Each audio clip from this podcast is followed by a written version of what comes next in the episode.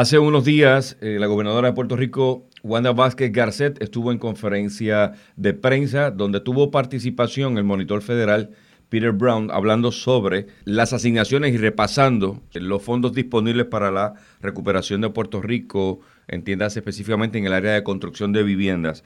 La prensa de hoy publica que a casi tres años de los huracanes ni una sola casa ha sido reconstruida por vivienda. Eh, más de 70 mil residencias quedaron totalmente destruidas a causa de los fenómenos atmosféricos Irma y María. Incluso eh, todavía ventilan eh, fotografías de miles de techos con los famosos toldos azules. Voy a conversar con el arquitecto Humberto Donato, quien preside la Asociación de Contratistas Generales de América, capítulo de Puerto Rico, para que nos ponga en perspectiva cuánto hemos adelantado, qué falta y si estaremos viendo algún adelanto en lo que resta del año. Bienvenido, arquitecto, aquí a Guapa Radio. Saludos, buenas tardes, un placer estar con ustedes aquí en Guapa. Eh, por favor, eh, eh, su reacción a esta noticia, ¿cuán veraz es el dato que establece? Bueno, la, noticia realmente pues da parte del panorama que, estamos enfrentando porque la realidad es que ha sido un proceso bastante largo en el cual pues se han adelantado varios pasos, pero sí es real que a esta fecha no se ha reconstruido ninguna casa porque los esfuerzos iniciales fueron de reparaciones de emergencia, que fue el programa conocido como Todo Renace, y las reparaciones o reconstrucción permanente, es el programa R3 de reparación y reconstrucción, pues ha pasado por un proceso de licitación y de adjudicación y luego de eso de cualificación de los distintos residentes que a la fecha pues no ha logrado generar esas reparaciones que se están esperando, pero sí se ha adelantado un camino en los últimos años, pero a un paso mucho más lento.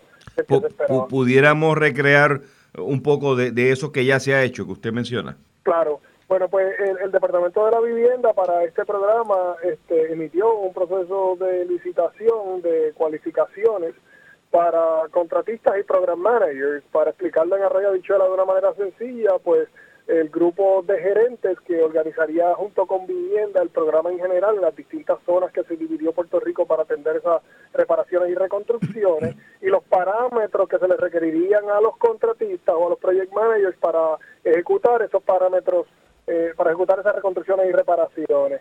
Eh, el programa se dividió en, dos tipos de trabajo principalmente, uno que es reparación, que son reparaciones de menos de 60 mil dólares, y el otro que es reconstrucción, donde pues se establecieron distintos modelos de reconstrucción de casa, eh, donde se habían casas de dos, tres y cuatro cuartos.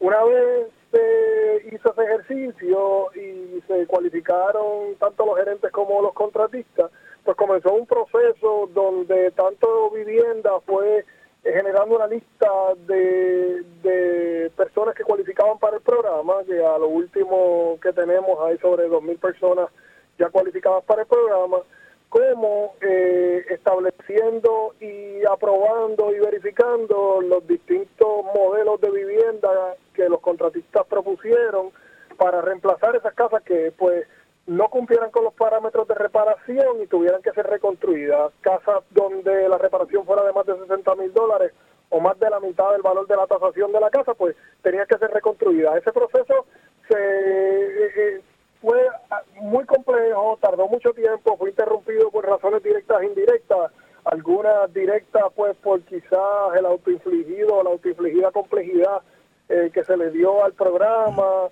por los procesos de la aprobación de fondos, la aprobación, como recordarán, del Grant Agreement, eh, eh, y también pues por razones fuera de control, como las que hemos visto, terremotos, pandemia y, lo demás.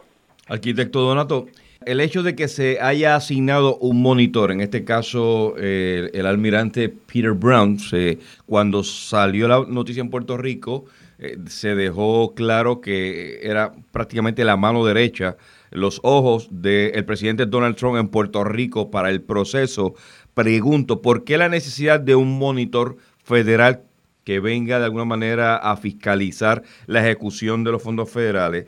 ¿A, ¿Cuánto eso pudiera, la presencia de un representante del vínculo con el gobierno de Donald Trump pudiera agilizar el proceso? ¿Hace alguna diferencia? Sí, y yo creo que la palabra clave, y la, mencionaste ahora mismo, es agilizar. Eh, porque pues yo desde la perspectiva y las reuniones ya Yo personalmente y a través del AGC he sostenido varias reuniones con, con el almirante Brown a través de webinars y llamadas que hemos tenido y verdaderamente eh, eh, lo tenemos que ver y nosotros lo vemos como una figura que va a servir y sirve de puente para ayudar a agilizar el proceso. Eh, lógicamente sí tiene unas funciones de supervisión que van de la mano, pero una persona con ese tipo de conexión directa a, aquellos que están estableciendo las pautas del juego, por decirlo así, la estrategia la misión a seguir, es importante porque nos ayuda a, que esa comunicación entre eh, Puerto Rico y la obra estatal y el Senado Federal sea eficiente, se establezcan metas claras y él ayude a que esas metas se logren. Mucha de nuestra conversación con el almirante ha sido en esa línea, en entender bien cuáles son los indicadores de performance, las metas que tienen que lograr y buscar que esa conversación entre lo estatal y federal fluya para que entonces podamos quitar del camino esas cosas que han estorbado hasta el momento para que realmente ocurra lo que tiene que ocurrir, que es la reparación de las casas que, tanta falta hace. ¿Cuál es la función de la Asociación de Contratistas Generales de América, capítulo Puerto Rico, que usted dirige en, en este proceso? Eh, nosotros hemos, nos hemos insertado activamente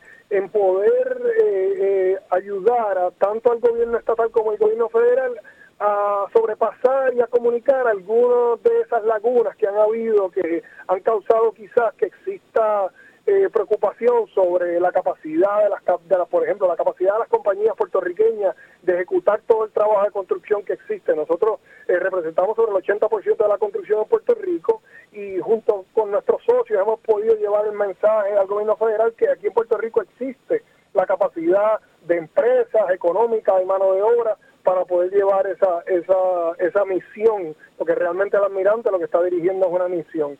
También nosotros hemos ayudado mucho a mejorar la comunicación manteniendo lazos tanto locales como federales, eh, la comunicación que permite entender cuáles son los retos y las dificultades, porque servimos de vínculo, servimos de vínculo, el AGC de Puerto Rico eh, es, es parte de, de la, una asociación nacional que pues tiene mucha influencia en Washington y nos permite ser un instrumento de facilitación para que entonces se puedan atender muchos de los problemas que a veces hay en la comunicación entre el ámbito federal y estatal. Y lo tercero que nosotros hacemos verdaderamente es un ejercicio muy activo de educar, de educar no tan solo a nuestros socios, sino educar a, a la industria y al pueblo en general de, de la importancia de estos procesos, de los métodos, de las maneras en que se deben ejecutar, de las necesidades de la industria. O sea, que, que en esas tres áreas yo creo que la Asociación de Contratistas Generales juega un, papel importantísimo. Se habla mucho del beneficio, desembolsos, ¿verdad? Eh, adjudicación de fondos para reparar propiedades impactadas por Irma y María, acontecimiento que fue hace tres años. Llevaría uno a pensar que entonces lo que pasó en enero, los terremotos en Puerto Rico, entonces ese proceso de recuperación podría colarse en esta avalancha de fondos federales o esto tendría que esperar al 2021? Esos son procesos separados. Este, los allocations de fondos para se hacen por desastre. Realmente no, no existen, no se utilizarían fondos de María para reparaciones de terremotos.